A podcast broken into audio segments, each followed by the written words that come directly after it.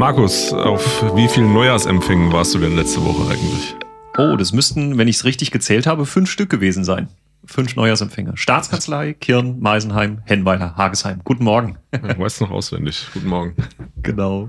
Ja, es ist die Zeit der Neujahrsempfänge, habe ich ja letzte Folge schon mal gesagt. Hm, ich versuche so gut es geht auch jeden Neujahrsempfang zu besuchen. Das gelingt mir nicht überall ähm, weil einfach an manchen Tagen dann mehrere Neujahrsempfänge auch gleichzeitig stattfinden. Die Kirner und die Meisenheimer haben frecherweise am selben Abend ihre Neujahrsempfänge geplant. Ja, etwa eine halbe oder eine Dreiviertelstunde versetzt voneinander, was dazu führte, dass ich nicht so lange in Kirn bleiben konnte ähm, und von dort aus dann direkt nach Meisenheim weitergefahren bin. Ich will ja überall auch mal da sein, dass auch jeder weiß, wer der Abgeordnete ist und ähm, auch Kontakt zu mir aufnehmen kann, was übrigens auch geschehen ist. Dafür sind so Neujahrsempfänge in der Tat sehr gut.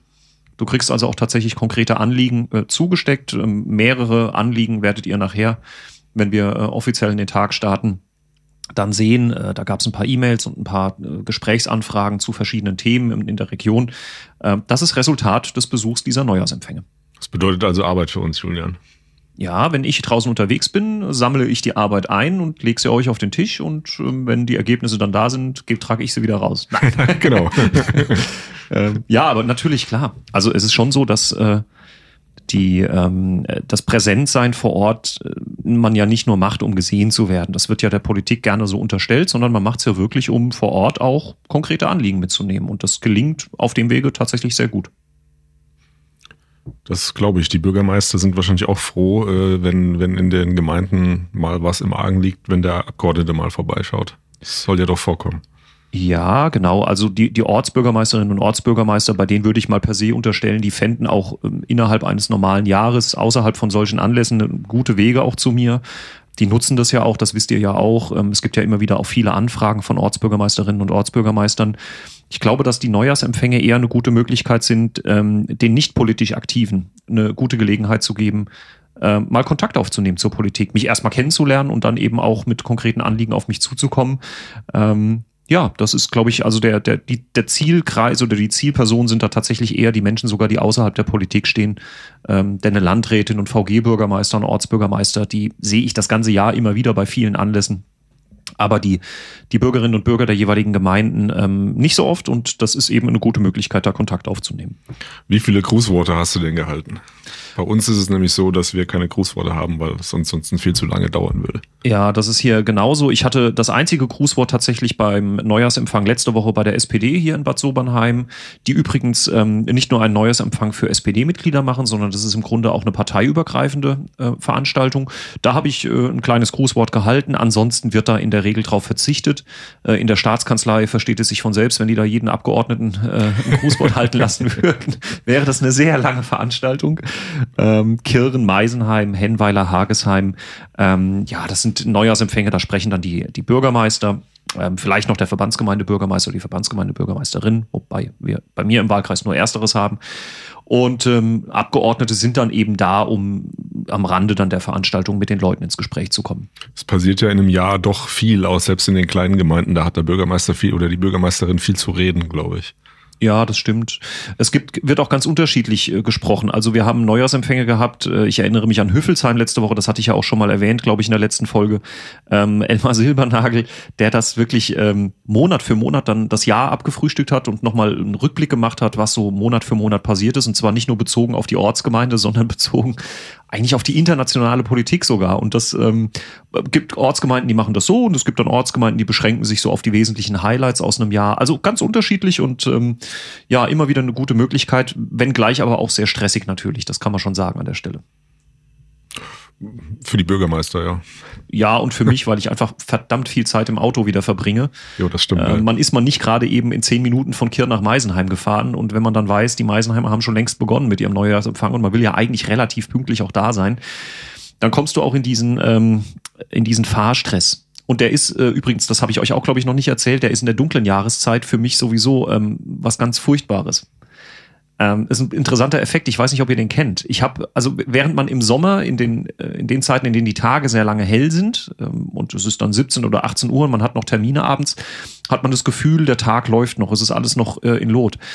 wenn du im Winter, wenn ich dann im Winter Termine wahrnehme, so gegen Abend, Nachmittag, Abend, 17 Uhr, 18 Uhr und es ist schon stockduster draußen, dann habe ich immer das Gefühl, es ist schon irgendwie nach 22 Uhr und äh, ich müsste eigentlich schon längst zu Hause sein und irgendwie mich äh, Richtung Bett bewegen, damit ich am nächsten Tag wieder fit bin. Und das führt zu so einem unterbewussten Stress, der entsteht.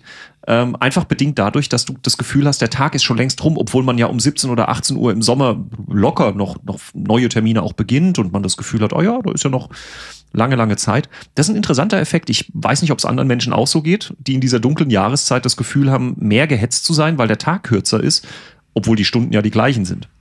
Es kommt ab und zu vor, dass ich länger im Büro bin und dann bei Dunkelheit äh, nach Hause gehe. Das kennen wahrscheinlich die meisten. Fühlt sich immer wieder seltsam an.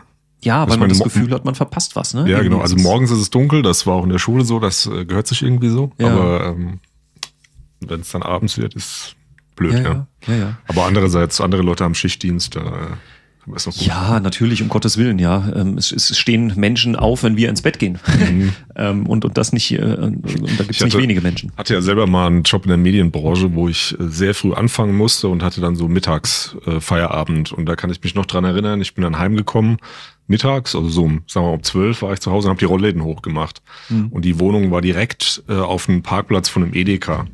Und da standen da draußen die Leute ja. oder manchmal Handwerker, die da, kann ich mich an eine Szene ja. erinnern, die da zugegen waren, die gucken dann hoch und ja. lachen dann, weil sie denken, ach guck, der steht jetzt erst auf. Und ich denke mir, nee, ich stehe nicht jetzt erst auf. Ja, ja, ja. Ja, Schichtdienst ist, äh, ich habe viele Freunde und Bekannte, die, die in der Industrie arbeiten und die für die Schichten im Grunde schon, schon seit Jahrzehnten das normale Leben sind. Das ist schon heftig. Ja, ähm, also den, den Biorhythmus da immer wieder in den Griff zu kriegen. Und äh, mein Schwiegervater beispielsweise auch Schichtarbeiter gewesen. Ähm, da habe ich es dann auch nochmal mitbekommen. Es ist schon eine Tortur. Also nicht zu unterschätzen. Bei ähm, mir war es tatsächlich so, dass ich das gar nicht gekonnt habe. Also ähm, der Körper macht das nur so und so weit mit. Der merkt ja auch, es ist draußen dunkel, es ist Nacht und es ist hell, es ist ja. Tag.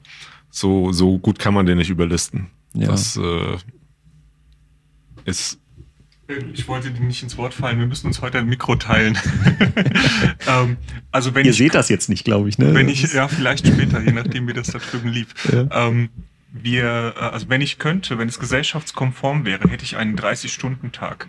Ähm, weil ich letzten Endes genau das gegenteilige Problem habe. Mir ist hell und dunkel völlig egal. Ich funktioniere, wenn ich funktioniere. Und das ist nicht immer zur gleichen Zeit. Es ist eher so, wenn man es in einem Zyklus anordnet, eher so ein 30-Stunden-Zyklus und nicht einem 24-Stunden-Zyklus, auf den wir uns weltweit geeinigt haben. Das macht es manchmal schwer. Mutant. Wir können ja uns mal über die Arbeitszeiten von euch beiden nochmal unterhalten. Ich bin dafür alles offen. Aber sag mal, der 24-Stunden-Tag ist ja, äh, ist ja, der hat ja natürlich einen Hintergrund, oder?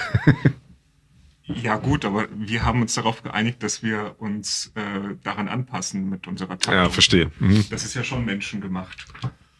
Also wir hätten, die Uhr könnte auch 30 Stunden haben. Ja, okay, wenn ich dran denke, wie, wie Katzen äh, den Tag verschlafen und wach sind. Ja, du hast recht. Ja, du Na, hast halt nur das Problem, dass sich dann die Zeiten verschieben, äh, weil natürlich die 24 Stunden sich ja an der Umdrehung der Erde. Äh, Eins meiner größten Probleme. okay.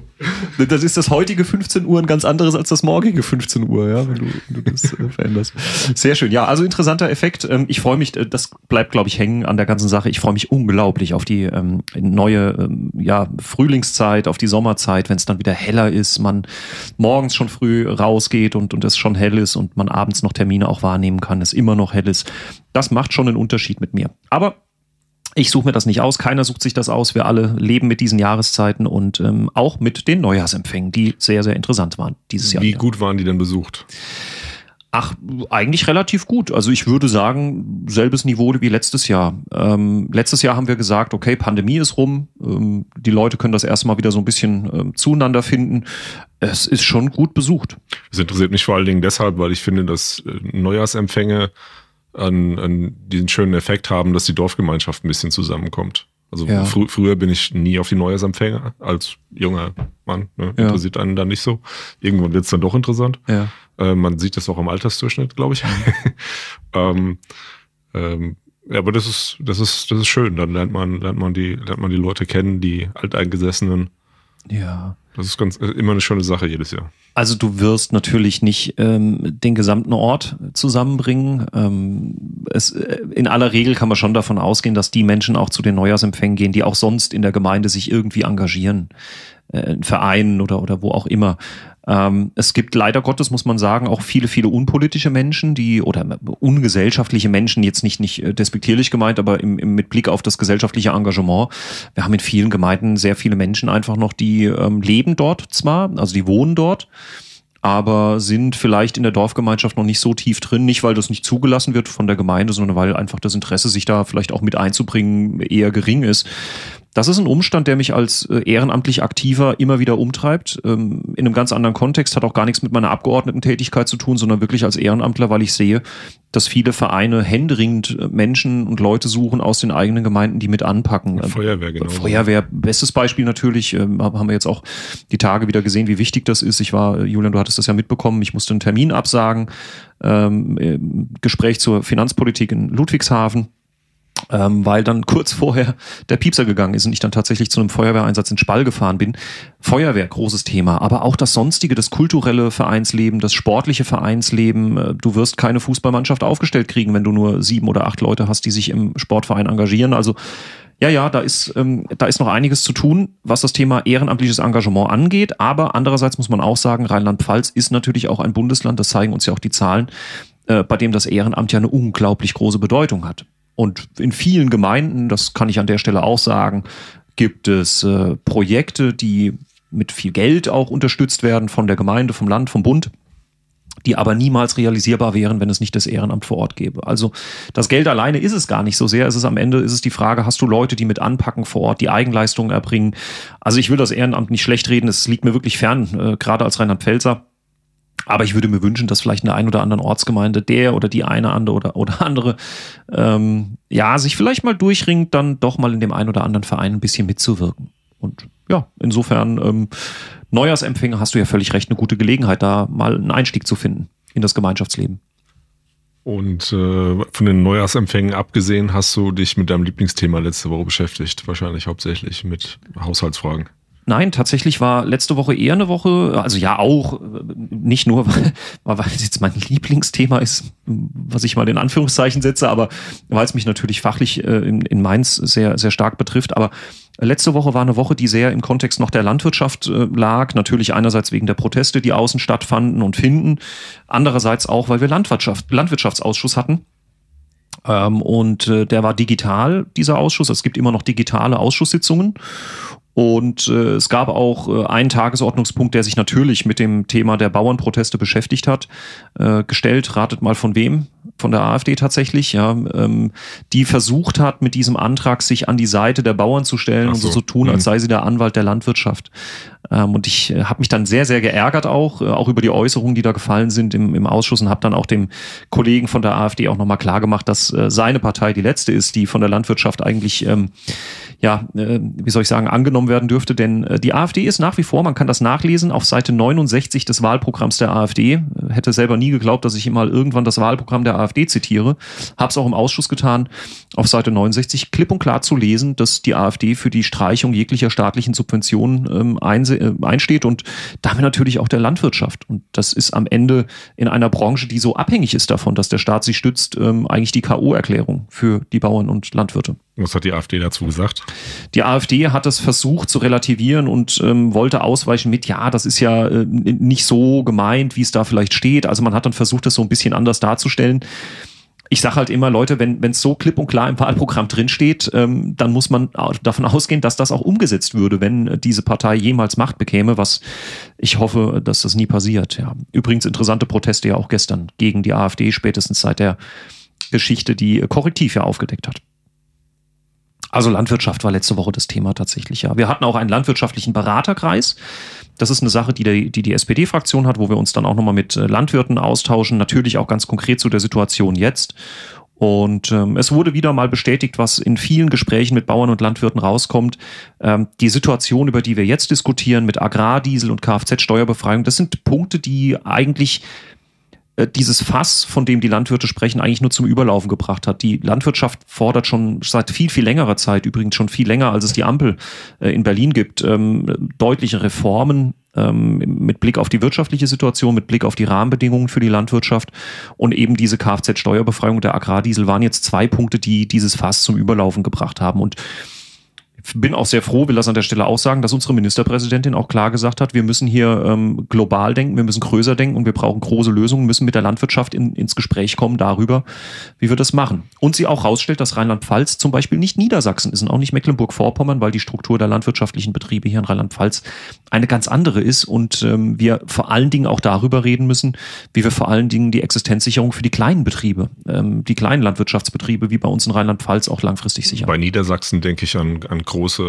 Mastbetriebe, die wir hier, also in, in Rheinhessen haben wir die, haben wir die gar nicht, hier an der Nahe. Auch kleine Landwirtschaftsbetriebe. Ja. ja. Ja, so ist das, Thomas, genau. Und das ist auch ein Unterschied. Und das erklärt vielleicht auch, warum sich zum Beispiel Ministerpräsidenten wie ähm, Stefan Weil oder Manuela Schwesig in, äh, in Mecklenburg-Vorpommern vielleicht auch nochmal anders äußern, als das vielleicht die Ministerpräsidentin in Rheinland-Pfalz tut. Ähm, aber klar ist, äh, Malu Dreyer steht ganz klar an der Seite der, der Landwirtschaft der Bauern und, und setzt sich auch sehr für deren Interessen ein aber eben auch mit einem guten Blick auf objektive Argumente und vielleicht noch ein bisschen weiteren Blick als Agrardiesel und Kfz-Steuerbefreiung. Auch äh, aus, aus dem Bund gab es ja jetzt einzelne Stimmen, dass man diese Bauernproteste nehmen könnte, um über wirklich langfristig wirkende Reformen zu sprechen. Denn äh, wenn, wenn jetzt beim Agrardiesel zurückgerudert wird, das hilft den Landwirten sicherlich kurzfristig, löst aber kein Problem. Ähm, habt ihr darüber gesprochen, welche Reformansätze es da geben könnte, die, die langfristig naja, helfen? Eine große Frage, äh, die, die nach wie vor im Raume steht, ist natürlich die, ähm, die europäische Konkurrenz, also die Standards, so muss man sagen, die in Europa herrschen. Wir haben halt einfach Bundes, Quatsch, Europaländer, also nicht Bundesländer, jetzt bin ich schon ähm, auf der falschen Ebene unterwegs. Wir haben natürlich Länder in Europa, deren Produkte bei uns veräußert und verkauft werden, die aber ganz andere Standards an die Produktion dieser Güter haben.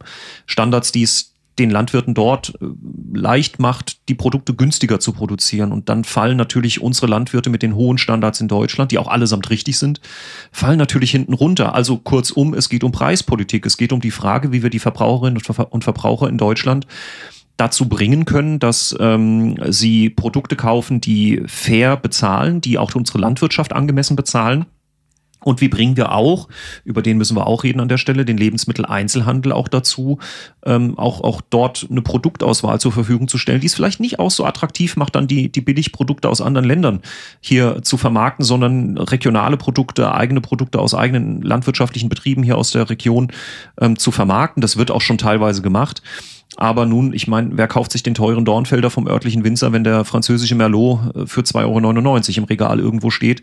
Äh, da muss man auch drüber sprechen. Das sind, glaube ich, so die Ansatzpunkte, über die wir reden müssen. Auch schon gesprochen wurde. Es gibt eine, es gab eine Zukunftskommission Landwirtschaft, die ähm, schon vor einigen Jahren, ich glaube 2019, 2020 schon sehr viele ähm, konkrete Punkte auch benannt hat. Ähm, wir sind jetzt gerade auch dran, die Punkte nochmal zu analysieren, weil man sich bei den Bauernprotesten auch darauf bezog und gesagt hat, eigentlich sind so ein paar Ideen ja schon geboren, wie man da rangehen könnte. Also das wird nochmal sicherlich eine interessante Geschichte sein, äh, zu sehen, was da drin steht und ob da vielleicht sogar Punkte drin sind, die die Bundespolitik ähm, umsetzen kann. Da stehen wir natürlich auch im Austausch. Ich habe noch einen Punkt, die AfD, die wir gerade angesprochen haben, und Korrektiv, darüber müssen wir reden. Ähm, ich bin erstmal froh, dass es Organisationen gibt, die wirklich die Arbeit auf sich nehmen und den Aufwand betreiben, ähm, so investigativ da äh, die Dinge herauszufinden und sie auch mutig und, und entschlossen auch in die Öffentlichkeit zu tragen. Ich glaube, Korrektiv selbst hätte nie erwartet, äh, was dabei jetzt rauskommt, dass ähm, einerseits die Menschen auf die Straße gehen und jetzt aktiv auch gegen die AfD und gegen die, die Rechtspopulisten und den, den, die Nazis auch ähm, tatsächlich demonstrieren. Ähm, aber ich finde es auch wichtig, dass es ähm, endlich auch dem, dem, ich sag mal, stillsten Teilnehmer unserer Gesellschaft in Deutschland klar machen sollte, für was auch so eine Partei wie die AfD steht und auch andere Personen, die dort mit dabei waren, offenbar. Und ähm, das ist, glaube ich, vielleicht ein Moment, den wir genauso nutzen sollten, wie die Landwirtschaft ihre Agrardiesel- und, äh, und Kfz-Steuerdebatte mit ihren Protesten. So sollten wir in Deutschland, glaube ich, anfangen, auch ernsthaft und offensiv, ganz selbstbewusst auch klar zu machen, das ist nicht Deutschland. Wenn Menschen eine Remigration fordern, wenn sie deutsche Staatsbürger in mehrere Klassen äh, unterteilen und, und sogar davon sprechen, dass selbst deutsche Staatsbürgerinnen und Staatsbürger dann nach Afrika abgeschoben werden sollen in irgendein, äh, weiß ich nicht, Sonderwirtschaftsgebiet, eine Sonderwirtschaftszone. Das sind gruselige Äußerungen, Leute, die ähm, das, das, ältere Menschen sagen, und da war, glaube ich, dem letzten auch eine prominente äh, Frau, die den Holocaust überlebt hat, die auch nochmal gesagt hat, es war genau so, es war genau so damals und äh, das darf nie wieder passieren. Ja, und deswegen finde ich das so wichtig, dass Korrektiv diese Arbeit gemacht hat und ich wünsche mir, dass jetzt ein Ruck durch die Gesellschaft geht und ähm, selbst die stillsten Verfechter in diesem Lande merken, ähm, wir müssen was sagen, wir müssen uns da klar auch ähm, positionieren. Gerade habe ich ein Buch fertig gelesen von Clemens Setz. Äh, Monde vor der Landung heißt das. Das ist letztes Jahr rausgekommen. Ähm, spielt in Worms hauptsächlich. Ähm, Peter Bender ist der Hauptcharakter, den gab es wirklich. Also der äh, Clemens Setz hat da autobiografische Quellen verarbeitet, einen Roman draus gemacht. Und das fängt ganz absurd an. Der Peter Bender war ein Vertreter der Hohlwelttheorie, also dass wir nicht auf nicht außerhalb auf der Erdkugel wohnen, sondern innerhalb der Erdkugel. Und äh, die Sonne nicht irgendwo ein Stern im Weltraum ist, sondern innerhalb der Hohlerde ganz in der Mitte hängt. Also schräge Sache, man äh, erwartet äh, eine Komödie, aber ähm, der Herr Bender, der hat ähm, der hat gelebt ähm, erste Hälfte des letzten Jahrhunderts. Und seine Frau war Jüdin. Und ähm, die erste Hälfte des Romans ist wirklich so ein bisschen absurd, ein bisschen quatschig. Man schüttelt den Kopf. Und danach wird's dann gruselig, wie du gesagt hast, weil man in dem Roman sehr schön geschildert bekommt, also schön ist das falsche Wort, aber man bekommt sehr deutlich geschildert, ähm, wie schleichend das damals passiert ist und wie viele Leute, auch die Betroffenen selbst, also jüdische Bürgerinnen und Bürger, gedacht haben, ist bald zu Ende. Ähm, so schlimm wird's schon nicht kommen. Ähm, und dann ist es irgendwann halt zu spät gewesen. Und äh, dass man wirklich über, über Remigration spricht, also wir reden hier nicht über Abschiebungen oder dergleichen, wir reden über was viel Größeres. Mhm. Leute, Menschen ähm, aus unserem Land rausschmeißen, nach Afrika oder sonst wohin, nur weil sie, weil sie anders aussehen, weil der Opa vielleicht aus der Türkei mhm. kam. Das das war wirklich, wie du gesagt hast, genau das, was damals war. Und ähm, wenn man heute zurückguckt, dann denkt man sich vielleicht, der Vergleich ist übertrieben, damals war es ja viel schlimmer, aber war es halt nicht von Anfang an, sondern irgendwann. Und ähm, sowas wie, ähm, wie, wie den Roman, das finde ich sehr empfehlenswert, sowas zu lesen ähm, und mhm. das dann mit dem zu vergleichen, was viele AfDler heute veranstalten. Ja, ja, man muss, man muss, es muss gar kein Roman sein, Thomas, sondern es, es reicht ein Blick in die Geschichtsbücher. Hm. Also es gibt ausreichend Dokumentation darüber, dass genau die Situation das damals so war wie heute. Ja. Mit, mit Dokus wäre ich da tatsächlich vorsichtig.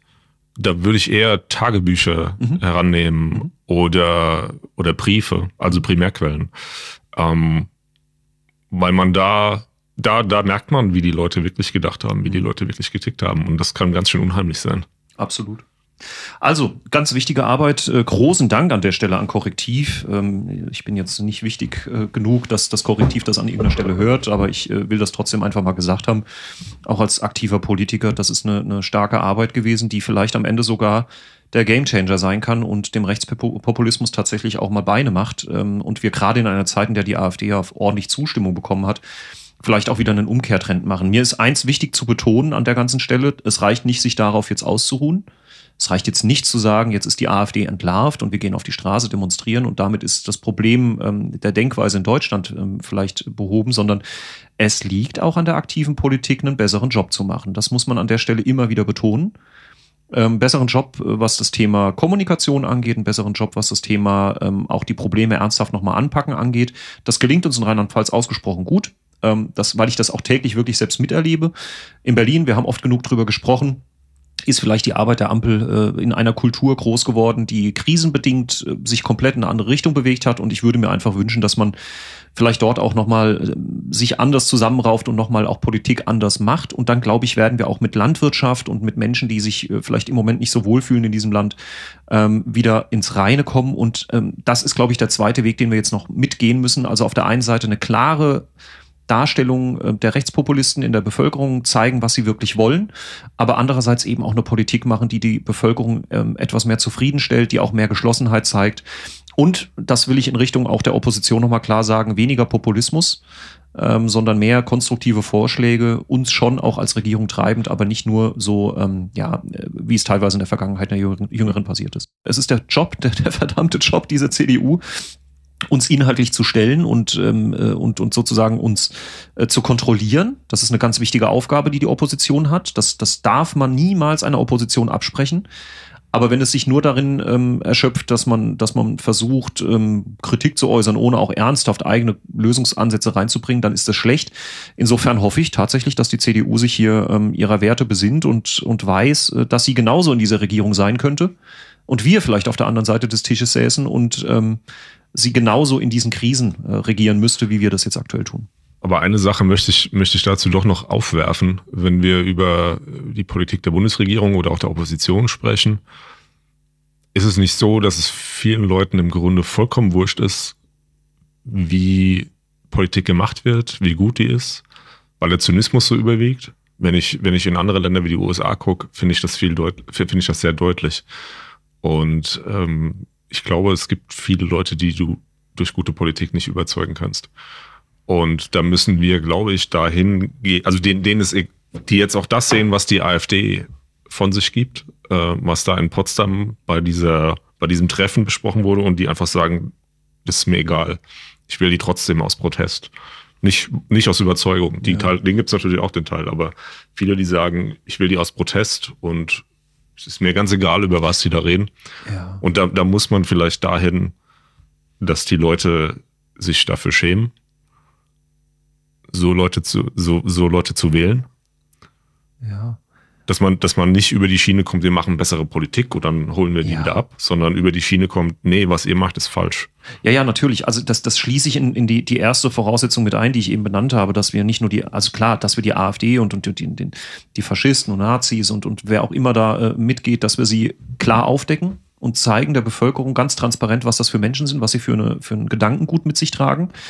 Dazu gehört natürlich auch denen Menschen, die das vielleicht trotz dieser Faktenlage immer noch nicht so richtig kapieren, auch nochmal klar zu machen, was, was passiert. Also auch das natürlich noch intensiver zu kommunizieren.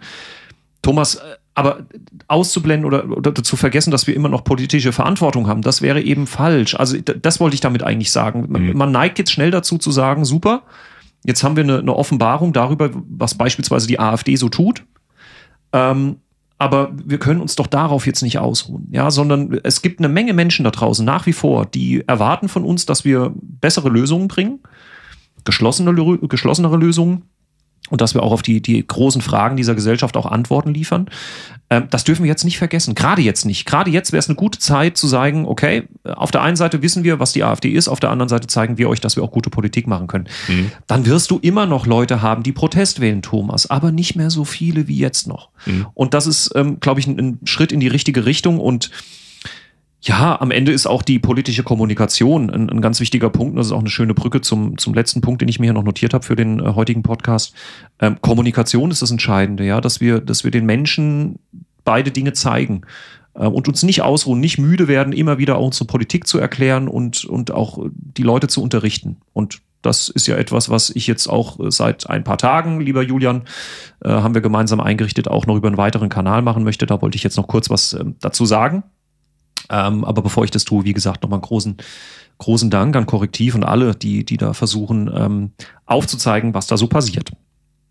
Ja, Kommunikation. Ähm, ich hab, äh, bin ja privat nicht mehr bei WhatsApp, ihr wisst das. Aus äh, diversen Gründen. Privat, weil ich weiß, äh, was das Unternehmen Meta, das hinter WhatsApp hängt äh, und Mark Zuckerberg mit Datenschutz ernst meint oder eben nicht ernst meint. Ähm, ich, ich bin kein großer Fan von äh, WhatsApp und Facebook und Co. Aber ich bin na nicht naiv und weiß, dass ich als Abgeordneter, als aktiver Politiker auch ganz, ganz wichtig, neben Neujahrsempfängen, auch andere Kanäle bespielen muss, um nicht nur meine Politik zu erklären, die unsere Poli oder unsere Politik zu erklären, sondern auch ansprechbar zu sein. Und das werde ich künftig sein. Wir werden das sein. Wir haben seitens des Bürgerbüros jetzt einen WhatsApp-Kanal eingerichtet, äh, den ihr findet. Ihr findet uns also bei WhatsApp unter der Bürotelefonnummer die ihr auf www.stein-markus.net findet. Wenn ihr dort die Festnetznummer vom Bürgerbüro euch in euer Adressbuch speichert, findet ihr auch unser Bürgerbüro dann bei WhatsApp. Und nicht nur das, es gibt auch einen Kanal, ähm, auf dem man uns folgen kann, mir folgen kann. Ich berichte da sozusagen aus meiner täglichen Arbeit. Da gibt's Bilder und Eindrücke, Pressemitteilungen, all diese Dinge, die einen vielleicht interessieren, wo jemand wissen will, was ich so tue will da also, wie gesagt, diesen kleinen Werbeblock noch reinbringen. Es wird in Kürze dann auch einen Kanal bei Telegram geben. Den werden wir auch einrichten, aber dazu dann an späterer Stelle mehr. Jetzt aktuell erstmal ein WhatsApp-Kanal, der dann neben all den Social-Media-Plattformen, auf denen ich sowieso schon bin, ähm, auch bespielt wird. Also ich freue mich äh, auf Rückmeldungen. Lasst gerne ein Abo auch bei WhatsApp in dem Kanal und äh, verpasst nichts äh, aus dem, was ich da so täglich treibe. Ja, eine kurze Folge. Ich hoffe, dass wir nächste Woche mal ein bisschen über andere Themen noch sprechen können. Es äh, wird Anlass geben. Wir haben diese Woche eine Haushalts- und Finanzausschusssitzung. Da wird es auch wieder um interessante Themen gehen. Aber vielleicht tut sich ja auch sonst was in der Landespolitik, was wir noch äh, bereden können. Und ähm, vielleicht sprechen wir mal, das habe ich die Tage noch gesehen, in der nächsten Folge ein bisschen auch über WLAN an Schulen. Da habe ich nämlich eine interessante Pressemitteilung auf heise.de gesehen. Aber dazu dann vielleicht in der nächsten Folge mehr. Ja, Thomas, Julian, äh, uns wünsche ich eine schöne Woche, euch da draußen auch. Ähm, bleibt gesund und munter, lasst euch nicht unterkriegen, zeigt Flagge gegen rechts und ähm, ja, wir hören uns dann nächste Woche wieder. Ich freue mich. Bis dahin. Tschüss. Tschüss.